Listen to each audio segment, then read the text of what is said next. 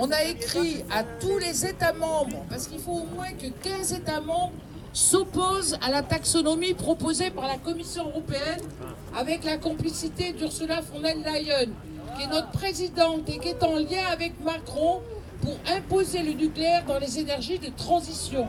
Donc ça, il n'en est pas question. On va essayer de convaincre les États.